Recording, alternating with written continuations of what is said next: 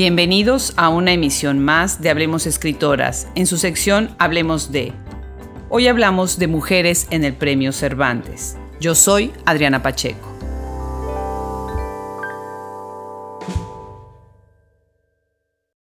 Hablemos Escritoras Podcast es un espacio para disfrutar y pensar sobre la obra de escritoras, temas de cultura, literatura y sociedad.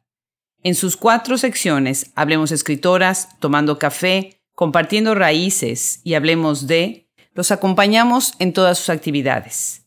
Síganos en nuestra página web Hablemos Escritoras, en Twitter, Instagram, Spotify, Stitcher, SoundCloud y Apple Podcast. Cada semana un nuevo episodio para cultivar el gusto por leer y escuchar a magníficas escritoras contemporáneas.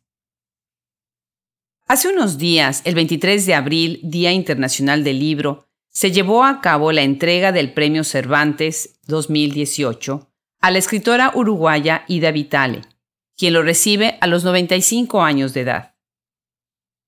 Este reconocimiento, que podría decirse es el Premio Nobel de las Letras Hispánicas, fue instituido en 1974. Son los miembros de la Real Academia Española los que otorgan este premio y lo entrega el rey y la reina de España. La distinción, además de la fama internacional, contempla un cuantioso premio en euros. Se otorga a escritores hispanoamericanos que contribuyen a enriquecer el español y a difundir la importancia de esta lengua. Lleva el nombre del escritor más reconocido en las letras hispánicas, Miguel de Cervantes Saavedra, y se ha entregado a 44 escritores. Entre algunos de ellos son Alejo Carpentier, Octavio Paz, Carlos Fuentes, Mario Vargas Llosa, Guillermo Cabrera Infante, Sergio Pitol, José Emilio Pacheco. Es hasta 1988 que por primera vez una mujer lo obtiene. Esta es María Zambrano, filósofa y poeta española nacida en Málaga. De ella es el maravilloso libro Filosofía y Poesía, publicado en 1938 en donde en su prólogo dice, Por eso digo nacido, que es lo que para un ser viviente es lo más imposible, incluido al animal, a la planta, quizá la piedra misma, a lo que forma la órbita del verdadero universo. Y así, para no desanimar al siempre inverosímil lector, he de contar un poco cómo nació en la ciudad de Morelia, capital del estado de Michoacán en México, en un otoño de indecible belleza. En su ceremonia de premiación habla de su estancia en Morelia, a donde llegó del destierro, como muchos otros escritores e intelectuales españoles. Da clases en el Colegio de San Nicolás de Hidalgo y habla ahí de libertad y de la hermandad entre México y España. Dulce María Loinás, poeta cubana nacida en La Habana en 1902, es la segunda escritora en recibirlo en 1992. Debido a su avanzada edad en la ceremonia, es Lisandro Otelo quien lee su discurso de aceptación, en donde ella hace homenaje a Cervantes y cita, a los hombres se les mide por la inmensidad que se les opone, al igual que lo hizo el Quijote. La poesía de Loinás habla de la mujer, el amor, la naturaleza, en su claro ejemplo de la poesía de su época.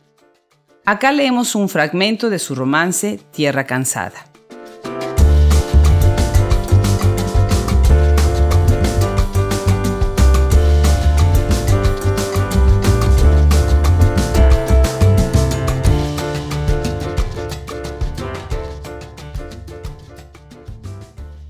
La tierra se va cansando, la rosa no huele a rosa. La tierra se va cansando de entibiar semillas rotas. Y el cansando de la tierra sube en la flor que deshoja el viento, y allí, en el viento, se queda.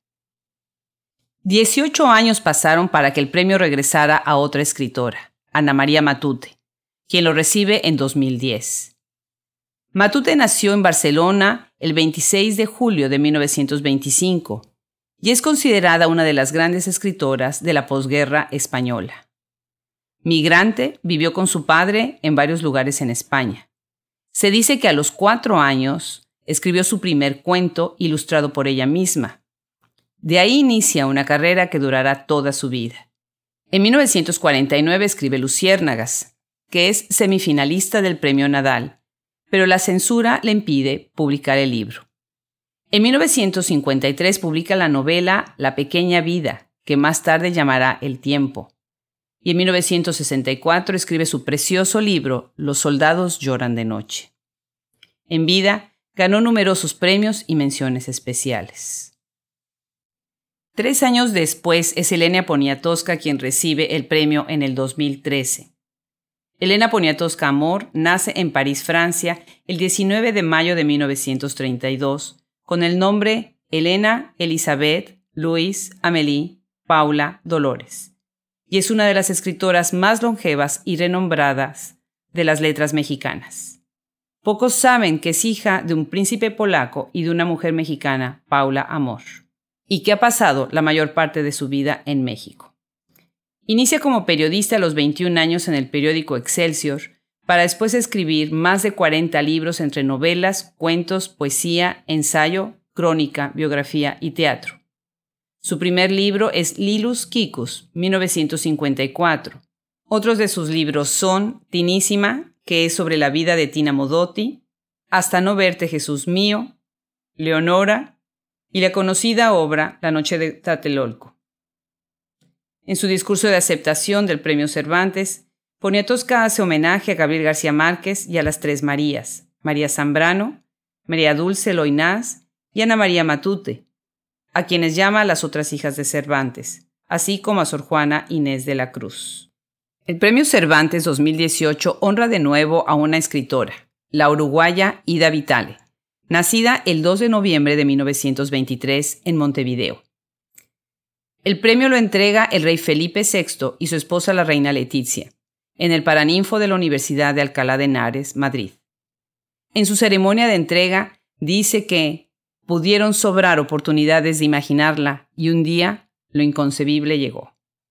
Vitale ha recibido el premio Octavio Paz 2009, Alfonso Reyes 2014, Reina Sofía 2015, el premio García Lorca 2016 y el Max Jacobs 2017, entre otros.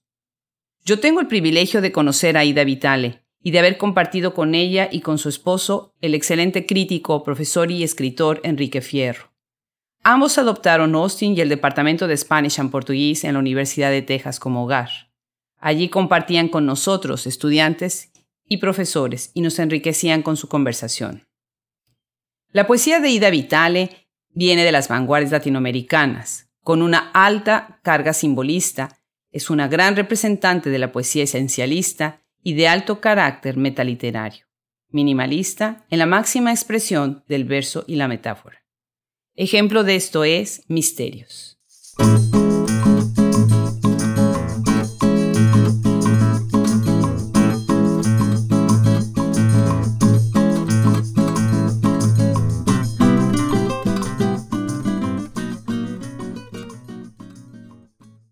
Alguien abre una puerta y recibe al amor en carne viva.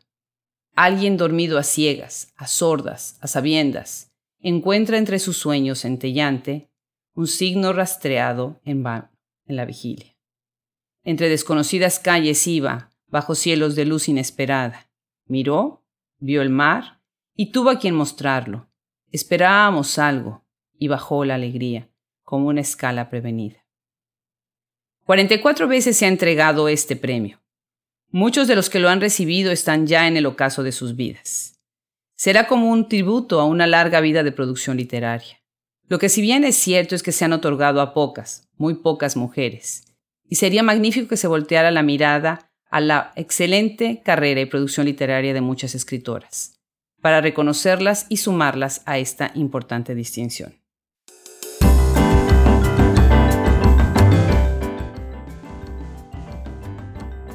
Hablemos Escritoras Podcast es posible gracias a la producción de Fernando Macías Jiménez, Wilfredo Burgos, Página de internet y social media, Andrea Macías Jiménez.